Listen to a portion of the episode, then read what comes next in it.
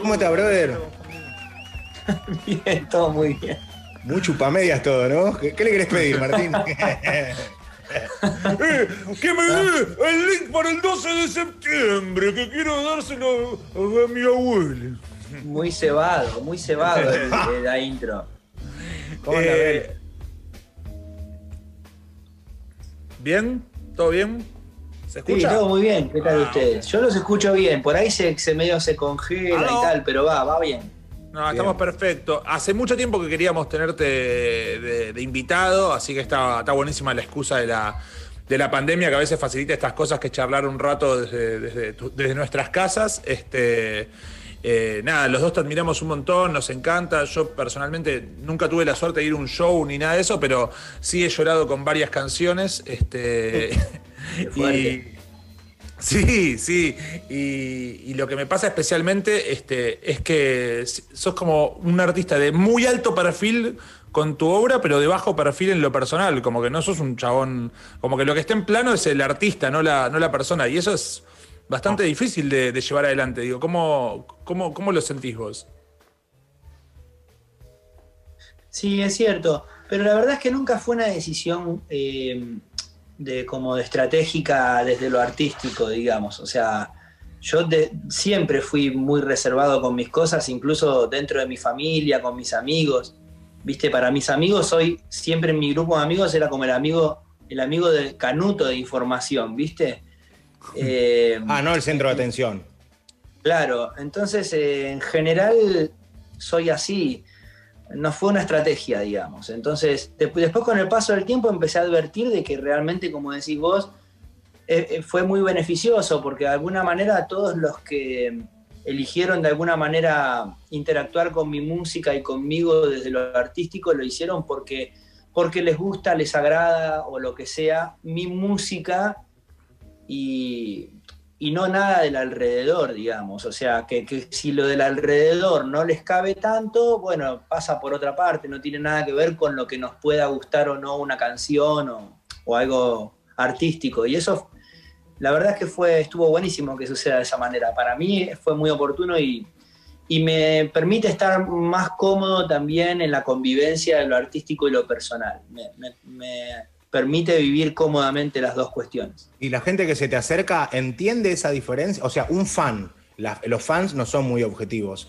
Eh, ¿Viste? Es como que, a ver, no son muy, objetivos de que por ahí no entienden que ese es tu perfil y te, y te tipo, tipo Backstreet Boys. ¿Te pasa eso o entienden tu perfil y van tranquilos, ubicados, o hay loquitos como, como en todos lados, como en todos los rubros? hay de todo, pero bueno, lo que pasa es que justamente, así como yo prefiero ser como soy a rajatabla, digamos, también cada uno está bueno que sea como esa rajatabla. Y entonces, si de repente a alguien le genera una emoción en particular verme este, o, encontrarme o lo que sea, está bien que también lo viva como, como le nace, ¿viste? O sea, yo tampoco intento eh, bajar una línea de no, no, conmigo las cosas son de otra manera. Nada, yo soy de una manera, el otro es de otra, y después vemos cómo grubeamos en el medio, digamos. Y, ahora, este, digo, ¿Qué, te mantiene en eje? Digo, ahora se, ahora se te agranda, digamos, la familia, vas a ser padre, este, la, pareja, la familia, pero digo, no sé, un artista que sale y tiene una marea de gente eh, cantando sus canciones y, eso no se detiene, crece a través de los años. ¿Cómo haces para que eso no te, no te desvíe, digo, no te, no te, no te desestabilice? O, digo, ¿cómo, ¿cómo, te volvés a, digo, cuando te bajás del escenario y volvés este, a tu casa, ¿cómo haces para bajar un cambio, para no creértela? ¿Qué, qué es lo que te orienta?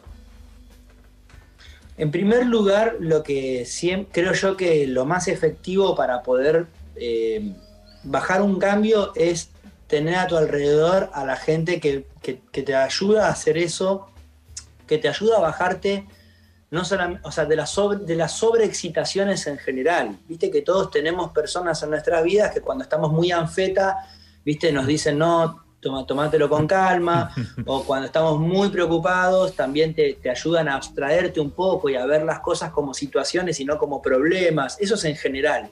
Entonces, respecto a lo que me pasa después de cada concierto, volver a, mis estados más homogéneos, digamos, emocionales, eh, lo, puedo lograr normalmente de esa manera, a través de esas personas con las que uno cuenta, ¿viste? Em, como por ejemplo mi familia.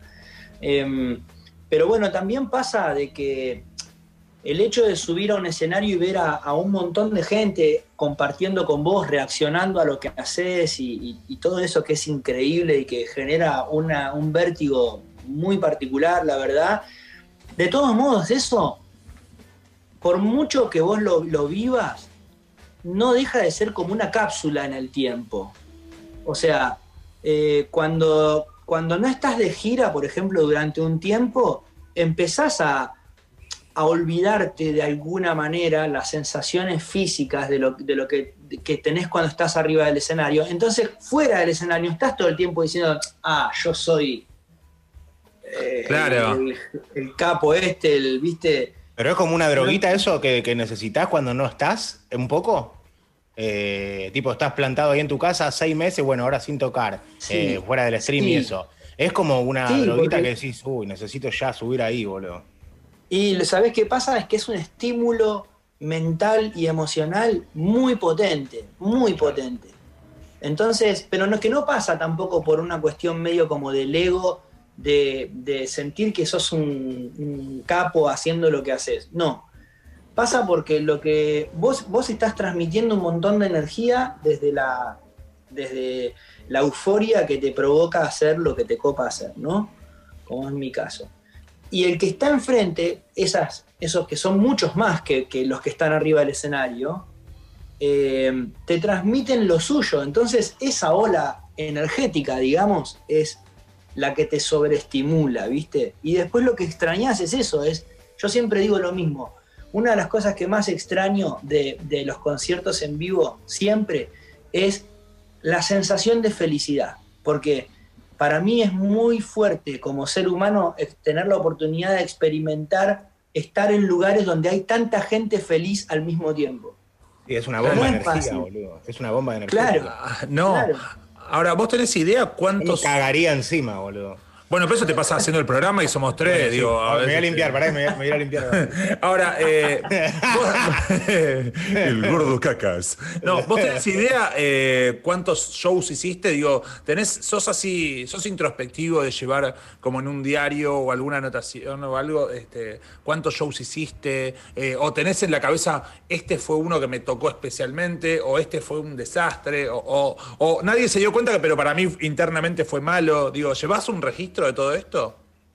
Eh, sí, pero un registro más anecdótico, más de lo último que mencionaste, de conciertos que no voy a olvidar nunca por increíbles y de conciertos que no voy a olvidar nunca porque, porque son realmente más bien para tratar de olvidar, digamos. Hmm. Pero, pero no en la cantidad. En un año de, en un año de pocos shows, de, tocar poco, hacemos 40, entre 40 y 60 shows por año. Y en un año de tocar mucho hacemos entre 60 y no sé, y, algo más de 100 conciertos, 120 conciertos, una cosa así. Ahora, quiero preguntar una cosita de lo anterior, sí, rapidísimo, para no obvio. Con la, con, a ver, en base a esa paz y armonía que vos tenés o demostrás, para pasar de ser eso a una persona mega popular, una bomba que llena estadios, tenés una especie de guillote que es el que se mete en el agua sucia y, es el que, a ver, resguarda tu tranquilidad y va a la. Es un, ¿Entendés lo que voy? Tenés que tener a alguien, boludo, porque vos no, no, te metés en el barro para. se estresa otro. ¿O no? No, no. No, la verdad no es así, no. Conmigo trabaja un montón de gente y todos cumplen un rol en particular, todos trabajan como con la misma. Tratamos de estar todos como en la misma sincronía de ideas y de, y de intenciones pero la realidad es que no es tan difícil como parece, o, no es tan. No es tan opuesto todo como parece, Miguel, lo de subir al escenario en un estadio o en un lugar con un montón de gente o con poca gente, no importa, porque al final un show es igual de, vertiginoso y de, de, mm, emocionante más allá del contexto eh, de, cantidad de público. Pero al final el que sube al escenario sos, sos vos, o sea, sos el, con el, mismo tipo con el que convivís 24 horas diarias, con, todas las, con todas las virtudes y todas las miserias con las que convivís a diario, digamos. Entonces, y vos subís al escenario siendo el mismo tipo. Una vez que estás en el escenario, en, mi caso es que a medida que se van sucediendo las canciones, vas entrando en los personajes y en las personalidades de cada canción. Entonces, cuando termina el show, sí sos como, como una amalgama de un montón de personajes que se, que se unieron en, en, todas esas canciones. Pero cuando te bajás y te empezás a sacar literalmente la ropa, te das un baño, te sacás el sombrero, llegás a tu casa, te pones las pantuflas, volvés al mismo tipo que estaba en la previa de subir y que incluso estuvo en la primera canción. Ese tipo, insisto, con el que conviví 24 horas todos los días de tu vida. Después vos te podés hacer el personaje el día entero si querés. Qué paja, Pero ¿no? ahí, ya pasa, con el... ahí ya pasa por una cuestión tuya de querer evadirte a vos mismo. Claro. ¿Qué, paja laburar con el que convivís, ¿no? Es como que todo el día, boludo.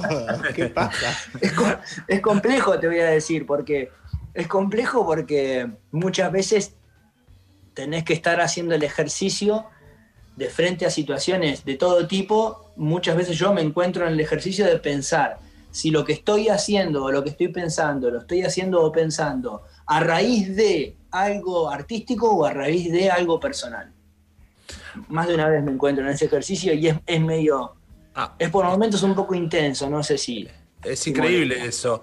Ahora, yo pienso, eh, te, iba, a preguntar sobre, sobre estos shows donde por ahí uno sale eh, con una emoción, no, voy a decir que no es la correcta, pero salís y sentís, uy, el show va a ser de determinada manera o arranca mal para lo que, no sé, para lo que vos sentís que pasa algo.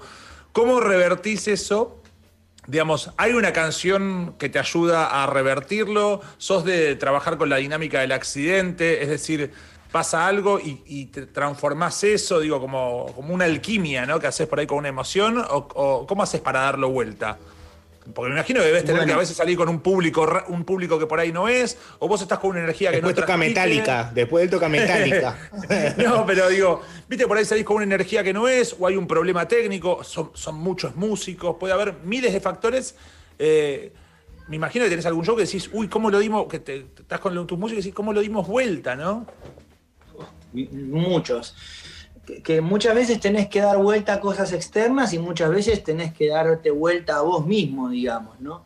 Eh, a mí me parece que justamente por eso es que trabajando soy un poco obsesivo, y por no decir hincha pelota seguramente para la gente que trabaja conmigo, porque... Ahí viene el intenso. sí, me gusta que estemos muy, muy concentrados en todo el trabajo previo, ¿viste? O sea, las pruebas de sonido son son pruebas de sonido, no es ir a zapar canciones de nuestra banda favorita. Hay que probar sonido, hay que estar clavado ahí con, todos los sentidos, viendo de que esté todo seteado. Lo mismo por eso antes de cada concierto yo vocalizo, eh, precaliento físicamente, me concentro, pienso, repaso la lista, un montón de cosas. Soy como muy, muy intenso con eso. Porque justamente cuando subo al escenario tengo ganas de en primer lugar, y Dios quiera, poder divertirme a lo loco desde el primer segundo y hasta el último, sin tener que pensar en nada, porque ya está todo seteado y está todo claro. Pero en el caso de que eh, surja alguna situación que no esperás y no tenés planeada, justamente tener, tener la claridad y la tranquilidad de que lo que tenés que hacer está seteado. Ok, y ahora vamos con lo que hay que resolver sobre la marcha. Porque si además de tener que resolver, no tenés muy en claro qué era lo que tenías que hacer y hacia dónde ibas, debe ser todavía mucho más difícil. Che, perdón, Miguel, ah, voy a hacer una pregunta sobre esto de la obsesión que me, interesa, digamos, sobre el perfeccionismo, sobre el profesionalismo o sobre lo hinchapelotas, ¿no? Porque por ahí eh, tu crew, tipo tu equipo dice como, uh, ahí vienes, tipo, qué gana de volarle el sombrero de un manotazo. Qué gana de tocar eso por vos en la prueba de sonido, ¿no? Este, o lo que sea, pero digo, ¿A quién viste vos? ¿Quién observaste vos que arrancaste en, la industria de la música o en esto de la música de muy chico? Como para, digo, para tomar modos. Porque liderar un grupo, digo, vos, no solo tenés que ser un artista que encara ahí, que se emociona y que emociona a los demás, sino un líder de grupo. Y ser un líder de grupo implica a veces ser duro o preciso, pedir, pero también ser suave y entender las energías de la gente. Son muchas cosas. ¿Hay alguien que vos hayas visto y, y hayas tomado cosas? ¿O cómo aprendiste?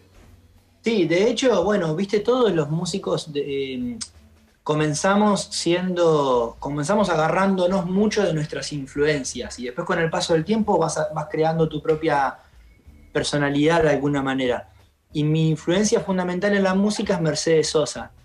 Y mm, tuve la oportunidad de ver muchas veces en, directo, ser, ser testigo de algo que yo desde afuera como público presentía en Mercedes. Y Mercedes tenía mucho de esto. Mercedes, las pruebas de sonido de Mercedes, en las pruebas de sonido tenía que haber el mismo, el mismo silencio que iba a haber durante el concierto, porque es cierto, es lógico, si vos probás sonido con un montón de ruidos alrededor que después en el concierto no van a estar, tu referencia de, audición va a ser completamente distinta. Entonces, eh, y, si, y cuando, cuando Mercedes hablaba, viste, tenía que haber un silencio de misa también. Lógico, porque sos una persona hablando por encima de 50 personas que están haciendo su trabajo si vos te pones a gritar, te quemás el instrumento que tenés que usar dos horas después durante dos horas. Entonces, y aparte es Mercedes Sosa, ¿no? Aparte de todo, es Mercedes Sosa. Ni hablar, pero, pero justamente ese respeto que imponía Mercedes fue construido en base a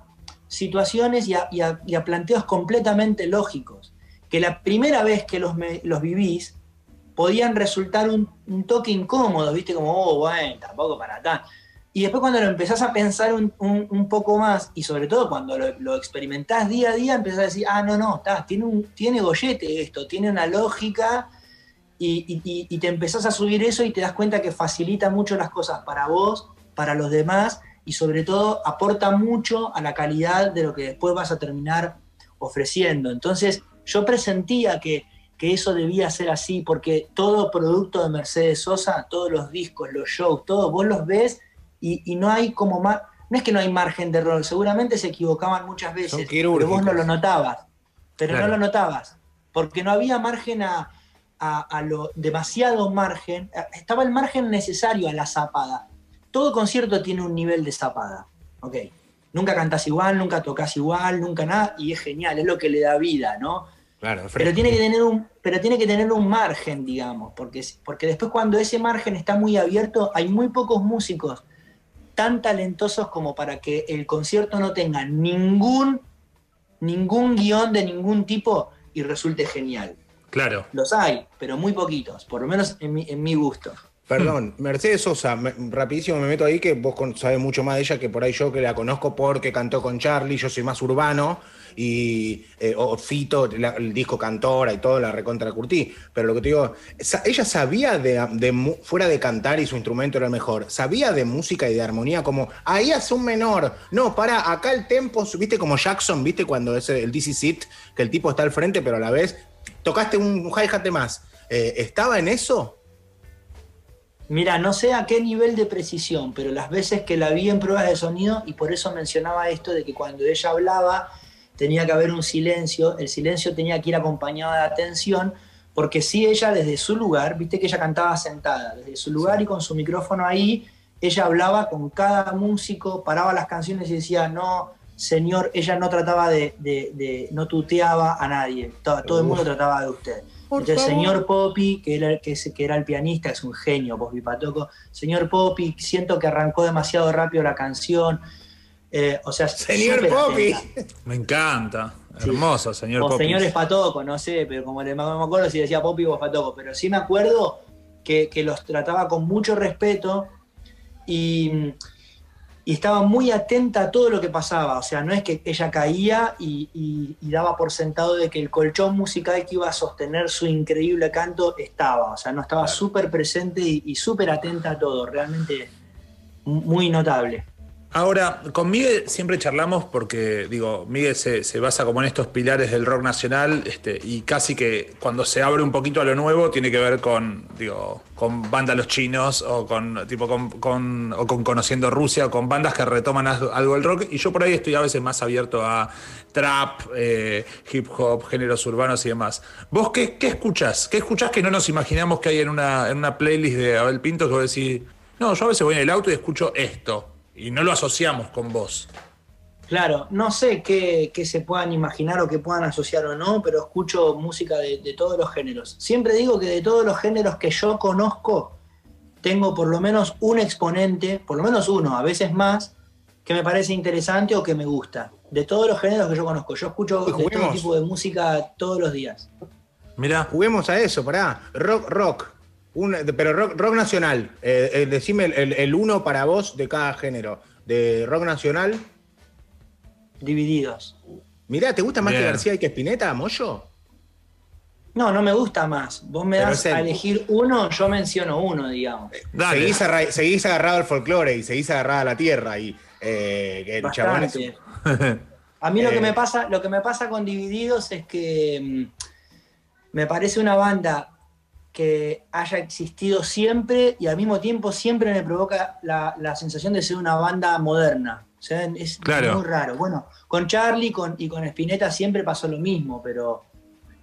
Bueno, vos me, vos me vas a pedir uno, yo te voy a mencionar uno. Uno, parece- dale. gracias a Dios vivimos en un país que hay tantos, que hay, Que- mucho- que hay mucha música del mundo que se agarró de esos, de acá de Argentina. justamente. cumbia. Sí.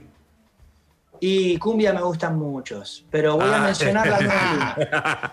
Boludo, lo que pasa es que esa banda, esa- esos son músicos de verdad. Eh, Luis Olero eh, es increíble. La nueva luna es como una banda de rock, de, de rock en la cumbia, digamos. Sí, mal. Eh, Pop.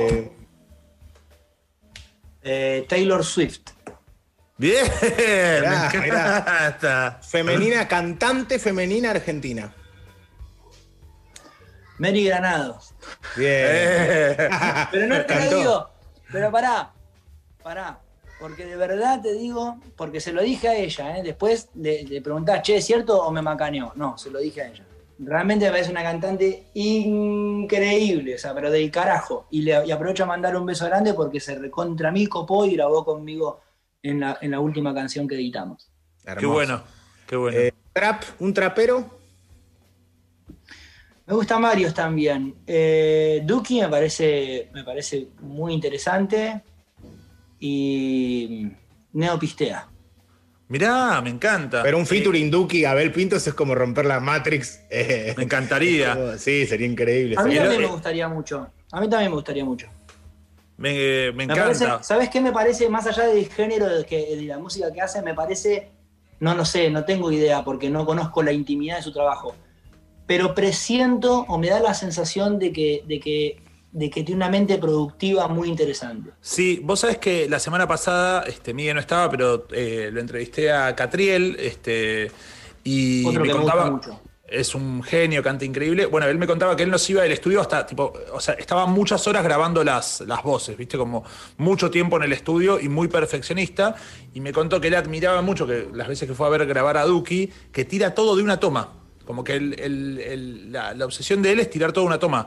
Y con Vicentico, hablando sobre el trabajo de Duki, también era como que deja como las, eh, las inhalaciones de aire en la toma, tipo, tipo para lanzar y todo. Y que, bueno, nada, que está atento a, todos los, a, todas las partes del proceso creativo. Así que sí, sí hay algo para mí mega interesante. Hay distintas maneras, hay distintas maneras de producir. Uno puede producir eh, como para, como hacia afuera, o sea, buscando banco de sonidos, escuchando, escuchando sonidos hasta decir, ah, este es el sonido que imagino en mi cabeza. O hay maneras de producir en la cabeza, tenerlo todo. Por ejemplo, viste, Charlie tiene una frase genial, pero genial, entre millones de frases geniales de Charlie. Yo, qué boludo, yo diciendo, Charlie tiene una frase genial como si hubiera una, qué boludo. Claro, no, está bien. Una que, te- una una que, una que a vos te tocó. Una que a vos Sí, te tocó. una frase que me gusta mucho de, de Charlie fue que una vez le dijeron, le preguntaron cómo había hecho el arreglo de una canción, no me acuerdo de qué canción. ¿Cómo hiciste el arreglo de tal canción? Y él dijo, ¿qué arreglo? Las canciones no se arreglan porque no vienen rotas. Oh, me encanta esa Literal, frase. literal. Entonces, lo- eh, eso, me, eso da, es como una imagen de, hay gente que produce en su cabeza. Entonces, lo, entonces me parece que Duki es como del, del costado de la gente que produce en su cabeza. Entonces después es rec y, y ya sabe las respiraciones que va a ser más fuerte, las, la- las palabras que va a hablar con más claridad o con menos. O sea, me parece que lo tiene todo clarísimo. Me parece, por ahí nada que ver, ¿eh? Pero, No, claro, pero, pero, para, pero ahora seguimos con el, con el top de, de- de géneros, pero eh, ¿te gusta tratar de adivinar cómo es el proceso creativo en el estudio de otros artistas? Digo, no sé, sé, sé que tenés algunos que son más amigotes, has grabado cosas con, digo, con Benja Amadeo y demás, pero ¿te gusta como tratar de entender cómo funciona en el estudio o cómo fue hecha una canción? No solamente me gusta, es, como un, es como una cosa ya como más border freaky, o sea, porque por ejemplo, viste que hay muchos, siempre muchos cuentan que, que aprenden a tocar los solos de, no sé, de, Eric Clapton, poniendo pausa y, play, y pausa y play, y buscando cada nota y hasta que aprende a hacerlo. Sí. Ok. Yo nunca entendí cómo podía funcionar eso en la guitarra, porque yo toco la guitarra de una forma muy, muy básica pero sí me pasa como cantante y, como, y en, en, el mundo de la producción, pero sobre todo de cantante. Yo escucho, las, personas que me gusta escuchar cantar, primero las escucho por placer y después me pongo a escucharlas como a estudiarles como la, dónde proyecto la voz, dónde está la lengua, si hacia arriba, abajo, contra el paladar, no sé qué. Me, gusta, me, obsesiona ese, ese trabajo que lo hacemos además mucho con, mi coach vocal y, y aprendemos mucho de eso. ¿A ti es? Katy Bequeira, sí. Capa, ah, la ver. Y Katy, y Katy haciendo eso, Katy escuchando un cantante y diciéndote dónde apoyó la lengua, eh, cuánto está levantando el paladar, si el cierre glótico es, es increíble, me parece una máquina. Ahora, eh, Miguel, no sé, no sé qué pensás. Me quedaron un par de generitos más yo para perdonar. Ahora, ahora seguimos, pero, pero como nombró la guitarra y cómo la tocaba y la tiene en la mano hace un montón y demás, este, me pregunto si podrías este, tocarnos algo. Ya sabemos, sabemos que estás así de aire este, y nosotros nos muteamos y nos tocas un poquito. Eh, anticipando un poco lo que va a ser el show que es ahora, el 12. Este, ahora vamos a charlar bien de eso y de, y de tu preparación para ese show, pero ¿te escuchamos un poco tocar? Sí, dale. De una, lo que quieras. Va.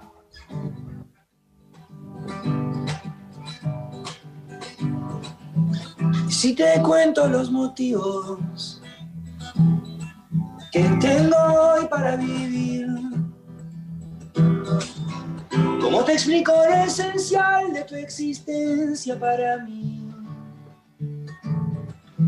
Llevas la luz de mi bandera donde la sinceridad.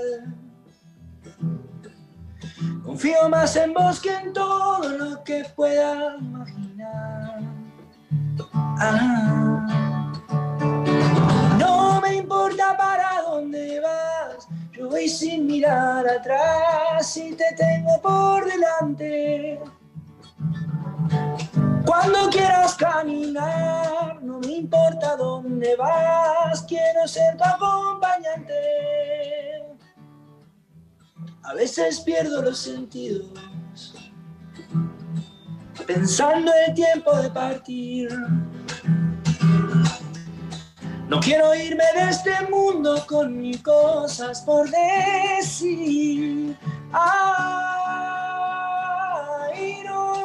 importa para dónde vas. Yo voy sin mirar atrás y te tengo por delante. Cuando quieras caminar, no me importa dónde vas, quiero ser tu acompañante. Y sin pecar de la coña, atrevido yo te elijo mi destino y mi camino por seguir.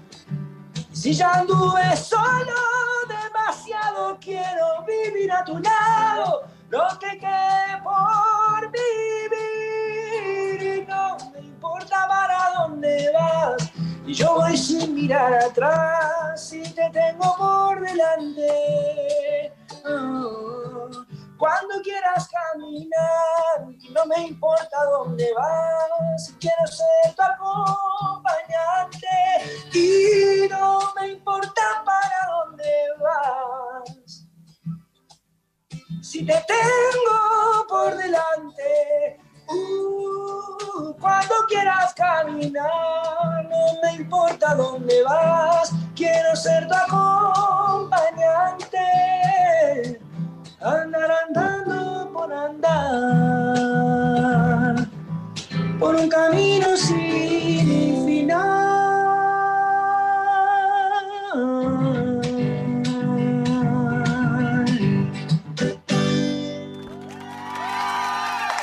Uh, eso es para un fla. Se pone flamenquero, se pone flamenco en un momento. ¡Ay, ay, ay! ¿Qué le pasa, señor? ¿Vos calentás? Ah. ¿Vos hiciste algo con la voz hoy o, de, de la cama pasaste a eso? Ah, no, está despierto de temprano, pero no, para estas cosas no. No, vas de, vas de, de one o no. No, no, no, no. Eh, Yo cuando me levanto, lo tercero que hago es este vocalizar. ¿Por Wow. qué es tan, es tan lineal que alguien para ser tan grosso tiene que ser tan profesional? Es lo, que te- lo decimos siempre, boludo. La te lo digo siempre. Qué cagada. Eh, Eh.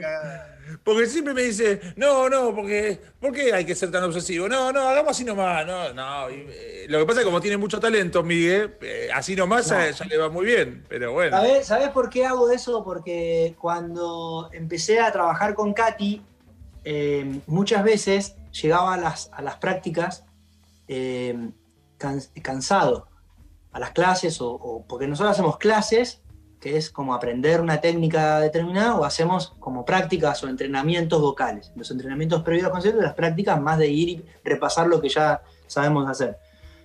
Y muchas veces llegaba cansado. Y entonces un día me preguntó, ¿por qué a veces llegas tan cansado? Y digo, lo que pasa es que estuve cantando todo el día como un nabo, no puedo, o sea, yo estoy todo el día cantando. Todo el día. Y sí. Entonces me dijo, ok, entonces cuando te despiertes a la mañana, hacé lo que tengas que hacer y vocalizá. Entonces el resto del día vas a cantar todo el día, pero no vas a llegar cansado. Y a partir de ahí agarré la costumbre, no es de hacerme el pro ni Y- nada. no, pero, pero pará, ¿y, de- y qué te falta aprender, boludo, de cantar? O sea, ¿es como ir al gimnasio o aprendés cosas nuevas? Sí, eh, eh, son las dos cosas.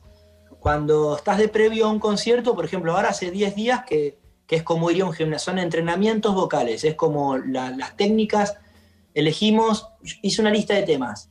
Respecto de la lista de temas, elegí dos o tres técnicas que voy a utilizar mucho durante el concierto. Entonces, donde voy a hacer pie muchas veces. Entonces, como que fortalecemos ese músculo y Pero pará, ¿qué es entrenamos eso? esa técnica. ¿Qué, qué quiere decir que muchas técnicas que a usar durante el concierto? Que es como decir, bueno, hoy uso esta, esta. ¿Qué son técnicas? ¿Falseta? ¿Qué, qué son las técnicas? ¿Qué Sí, es como una, es como una pedalera, ¿viste? Cuando vos tocas la guitarra que tenés una pedalera con Me que vas, encanta. Buenísimo. boludo. ¿entendés? Y sí, porque yo, por ejemplo, cuando a veces cuando canto, hay, depende de qué canciones, hay canciones donde rompo un poco la voz y eso, eso se hace de una manera. La voz se te puede romper porque está rota o, la podés romper en sonido, estoy diciendo, porque elegís hacerlo. Bueno, si vas a elegir romper la voz en algunos lugares por, por emotividad de la canción, es preferible que eso esté trabajado y esté calentito para no lastimarte, porque si no te podés joder. E igual con cualquier técnica. Entonces, si voy a, a cubrir muchas notas con el paladar alto, porque voy a, a ir muy arriba durante todo un concierto en tonalidades, bueno, eso tenés que eh, ejercitarlo como en un gimnasio. Pero después hay otras épocas en las que vos, vos mencionaste el falsete. Sí. Yo siempre tuve un falsete eh, muy débil de alguna forma. O de sea, pecho, bien alto, hijo de mil. No, bueno, pero de pecho, pero, pero el falsete, el ah, esto no, siempre lo tuve muy débil, muy, de muy bajito volumen. Entonces con Kat, Katy me enseñó técnicas para que el falsete sea igual, pero con mayor volumen, digamos. Entonces, para el disco nuevo que estoy haciendo, que canto, que canto bastantes notas falsete para, por la intención, trabajé como seis meses para que ese falsete sea de un volumen agradable y no muy bajito, porque si no había una diferencia muy grande entre el volumen del falsete y de la voz de pecho. Me encanta. enfermo. Eso es, Vos, básicamente. si, si- no lo hubieses recontrapegado, serías el mejor profesor de música del mundo. Es increíble. Sí. Te- tenés, una, te- tenés una claridad para explicar que es como. Se, convirtió la entrevista en un tutorial espectacular de cómo grabar un disco, de cómo Me gustó, preparar. el, me gustó el calentito. Se va haciendo. Es el topa de la música, ¿no? Eh, No, no, está. Bueno, Topa también hace música, boludo. Sí, sí, bueno, pero eh, topa se tomó un vino antes de cantar. Mí- Este, y con verduras. Mm. Eh, Vamos a jugar. Ay, Che. qué increíble. Che, me, me- me vuelve loco, tipo, como que me dan ganas de conocer más de la, de la técnica y demás. Aparte, los músicos tienen algo que yo, ponele, yo dibujo, actuamos conmigo, hacemos cosas. La radio te da esa posibilidad y también filmas cosas, pero la música te da la posibilidad de, de reinterpretar cada canción. Porque con lo obsesivo que sos, seguramente decís, eh, escuchás el disco y decís, esta canción era para cantarla con esta técnica y apoyarme así y cantarla con esta intención. Y cada concierto es la posibilidad de, de encararla de una manera diferente y de ir mejorándola en un punto la canción. Sí, en parte sí, en parte no en mi caso. A, mí lo que me pasa es, cuando yo el, reversiono una canción mía, es más porque estoy en una etapa en la que la estoy leyendo de una manera distinta que, que cuando la escribí o que en un par de etapas anteriores. Entonces, cuando lo que voy a decir en esa misma canción es algo distinto a lo que vine diciendo siempre, hablando desde un lugar energético, emocional, utilizo distintos audios que apoyan más esa emoción que estoy intentando compartir, digamos. Tengo preguntas. una pregunta que te quería hacer antes de esta, una la que le quería hacer al principio, eh, que, la había notado en el Word. Eh, eh, ¿Cuál es la diferencia entre los públicos? esto es una opinión mía, ah. es una opinión mía. yo siento que el público de las provincias es mucho más cálido y mucho más a ver lo que digo, no sé, como que siempre, por ejemplo, también vacacionás en la costa y te das cuenta quiénes son los más ciudad, y después están los que, vos decís, estos son de una provincia, de un lugar, que realmente son como gente más buena y, está más predispuesta. Eh, eso vos lo sentís, digamos, es diferente como le pega a un público en Jujuy, en Tucumán, que si tocas en, en Capital en el hipódromo, ¿o no? Sí, es diferente, pero, pero eh, digamos, es de características diferentes como observación más que como juicio, porque, pero a mí yo siempre lo relacioné con, la, con el ritmo de cada lugar, con la idiosincrasia. Eh, por ejemplo, para mí es distinto en, un, en detalles, muy detalles, pero para mí es distinto tocar el, el carácter del público de una ciudad o pueblo donde se duerme siesta que del público de una ciudad o pueblo donde, que va todo el tiempo al recontrapalo. Claro, claro. Claro. Hermoso. Eh, después también tiene que ver con, también tiene que ver mucho, por ejemplo, con las regiones donde vos tocas más seguido. Por ejemplo, el rock, ¿viste? Toca mucho en Capital y Gran Buenos Aires, mucho, mucho, mucho, ¿no? O sea, vos, hablamos antes de Divididos, vos a Divididos en Capital, en un año lo ves 10 veces si querés. Pero hay gente que a lo mejor en Jujuy lo ve una vez cada cuatro años. Claro. Entonces, ¿sabes qué? Cuando, cuando divido va Jujuy, directamente es. Se es una fiesta total, Es un mundial. La entrada. es un mundial, es mundiales. Escúchame, eh, tengo preguntas. ¿Nos extrañas? Sí. Obvio. Tengo unas preguntas medio random, pero que están bien. La pregunta más random de todos es esta.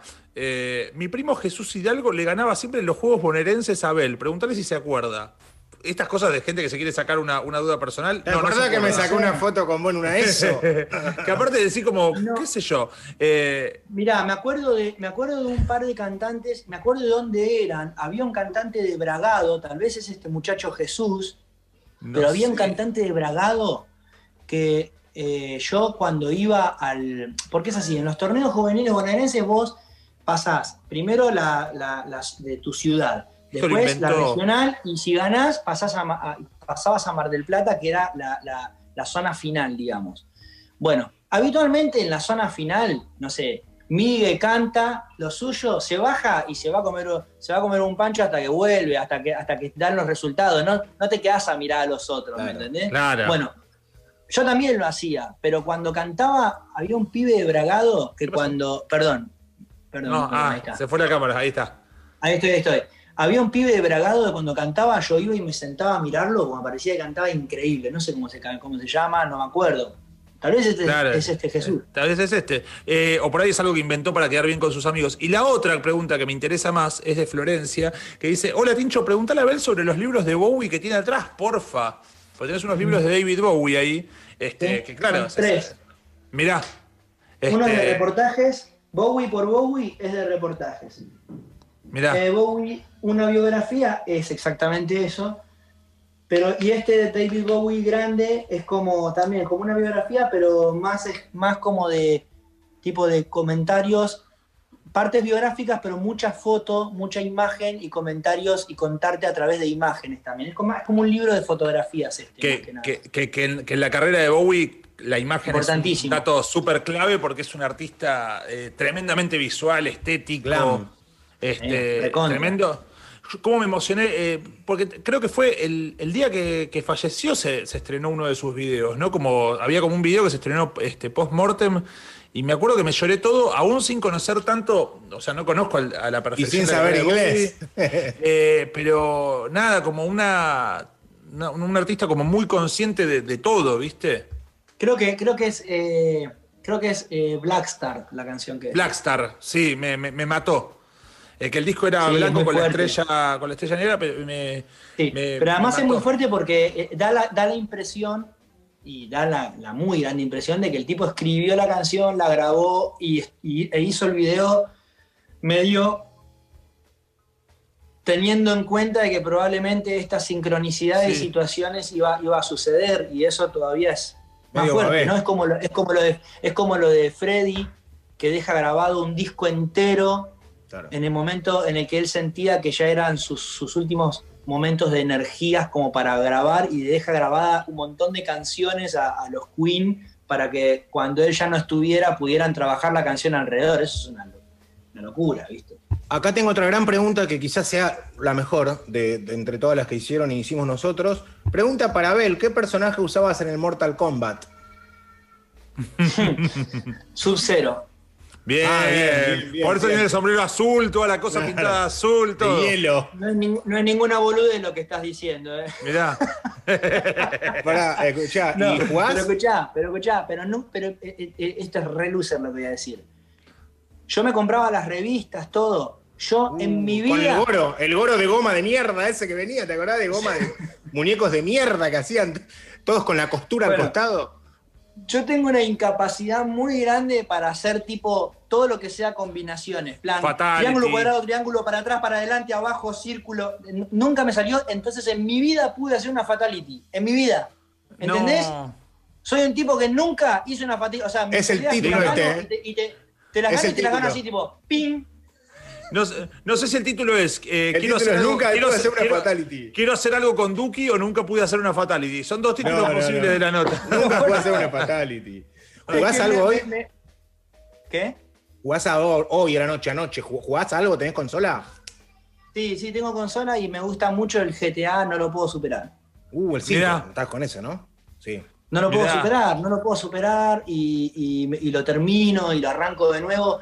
Para que te des una idea, la última vez que lo jugué, ahora hace como un mes que no juego, pero la última vez que jugué, o sea, el último plan de GTA para mí era, bueno, esta vez voy a jugar y voy a recorrer todos los techos de la ciudad buscando eh, más cosas bonus. ¿Te das cuenta? O sea, Sí, sí, sí. sí.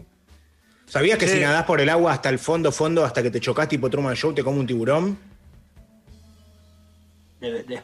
Nada, nadá, na- metete en el agua y nadá, nadá, nadá, na- no por abajo porque tenés que salir a respirar. Nadá, nadá, nadá. Llega un momento cuando se viene el Truman Show, se viene el- la pared, empieza a girar un tiburcio. Y, y ahí, y, y te come. Está bueno, yo lo hago, yo, yo juego solo a eso. Eh, Vos que- te Pero el pará, tiburón. pero pará, pará. Eso No, me, un me- te caño puedo, te puedo hacer una, una mini entrevista yo. Una, Sí, una, decime. una sola pregunta. Sí. Eso vos lo descubriste un día, bueno, me voy a poner a nadar porque estoy roto todo. sí, Sí. O lo leíste en algún foro y dijiste, No, no, mentira. No. Solo hago eso yo. Solo hago eso. O sea, me, me fumo un cañón así, me pongo a nadar en el agua del GTA, hasta que me empieza bien el tiburcio, me rodea, me rodea, y yo, epa, epa, ¿dónde va? Pum, pum, y hasta que. Filed. Pará, Y ¿y se- qué hiciste? ¿Qué, ¿Cuál fue tu reacción el día que te pasó vez. eso por primera vez? Es que a mí me, me divierte mucho los juegos esos, chocar en los escenarios, ¿viste? Encontrarle el Claro. Truman Show. Entonces fue, la primera vez fue tipo. ¿Cómo? A ver. Eh, volvamos. A ver, todas las decisiones de Miguel, estoy todo roto, voy a ver qué onda. Hermano. Nunca es una decisión de leí en un foro y voy a intentar a ver. Miguel, Miguel, ¿a qué te vas a dedicar? Hermano. A todo. Voy a ver qué onda. Perdón, necesito, nombrar esto porque es, eh, porque está, eh, porque es lindo. Eh, efectivamente, era de Bragado, el chico que decís, es el mismo chico, ahora canta tango, o sea que tu memoria no te falló. Y además de eso, eh, me escribe otro, otro escuchante, Hernán Echeverría, y dice, Martín, Abel, después de llegar muy, muy alto en la música hace un par de años, Vino a mi pueblo eh, el triunfo y se acordaba de un amigo, Agustín Santarelli. Intentó comunicarse con él porque habían compartido torneos bonaerenses. Es un tipo muy humilde. Nada, es re lindo, ¿viste? Como por ahí. Imagínate que nos Que lo diga otro, sobre todo. Claro, lindo. tipo que viene otro y lo dice, a menos que tengas un, ej- un ejército de gente que nos manda mensajes donde te dejan. Para quedar bien, como los que saludaban a. ¿A quién saludaban? A, A Ibarra. No, a Ibarra, al otro. Este. Te escuchaba, pará, este, este pibe, o sea, se llama Jesús Hidalgo, el, el- el maestro de canta tango. El de Bragado sí, sí, sí, sí. Listo, Ya lo, se- eh, lo voy a buscar, lo voy a buscar porque eh, a mí me gustaba mucho, no sé cómo si habrá transformado su canto o lo que sea, pero en aquel momento me parecía un cantorazo. Vamos Sí, a ver ahora. Jesús, Jesús Hidalgo de, de Bragado. Bueno, nada, hay un, mon- bueno, un montón de mensajes. Hay gente que ya está tratando de, de enseñarte a hacer eh, fatalities. Este, Ah, nada. muchas gracias. Pará, pará. ¿Y cómo se llamaba, cómo se llamaba cuando, cuando lo convertías en, en- como en un bebé? Babality. Babality. No, no. La Babality. Pará, escuchame, bajate, bro. Eh, En el 3, Mortal Kombat 3. ¿Te gustó el GTA y ya lo superaste y ya está? Eh, hay juegos que van por ahí. El Last of Us es el que hizo la música Santa Olalla. Con ese juego. sí, ese lo jugué, lo jugué, lo ah, jugué. joya. Y ahora el Eh, Ghost eh, of ah, Tsushima también. Va todo por ahí. Y me gusta, y también me gusta el, eh, el Uncha- Uncharted. Uncharted, sí, tiros. Ah. Bueno. Che, pará. buenísimo. Uncharted me encanta. Se puede ir con lancha también a lo del tiburón, ¿eh? Acá me avisa Sí, sí, Nico sí. vos te robás un jet ski, te robás un jet ski con lo que vas, te tirás al agua y viene el tiburcio. Y Che, está bien, está bien. eh, lo, que, lo, lo que iba a decir es esto. ¿Qué película, cuál de las Mortal Kombat les gusta más? Para mí la Uh, 1 no. es la mejor del mundo. A mí me No gusta vi, mucho la loco. 1. Sí, sí. Y de hecho, eh, no, no- no quiero, no quiero pecar de autorreferencia, pero en la semana pasada que Miguel no estuvo, conté de mi paso por Top Kids, donde fui a jugar al Mortal Kombat, y me reencontré con el que me ganó al, al juego y, me habían regalado la revista con Johnny Cage, toda la, toda la movida. Este, Impresionante. Estamos muy atravesados porque somos todos de la misma generación. ¿De, de qué año sos vos? ¿83, 84, 85? ¿Qué sos? 84, 84. Claro, yo soy de 83 y vos, Miguel, sos 86, 87. 86, pero hablando de Mortal Kombat, vi- siempre caigo en lo mismo, pero me, eh, me quemó la gorra este capítulo. ¿Viste el capítulo de Black Mirror, que son dos amigos que juegan al tipo Mortal Kombat? Sí, espectacular. Eso es terrible. Sí, Espectacular. es tremendo. Es Pero es una perdición, Miguel. Vos imaginate que imaginate que, que realmente se pinta el bichito este que te lo tirás acá.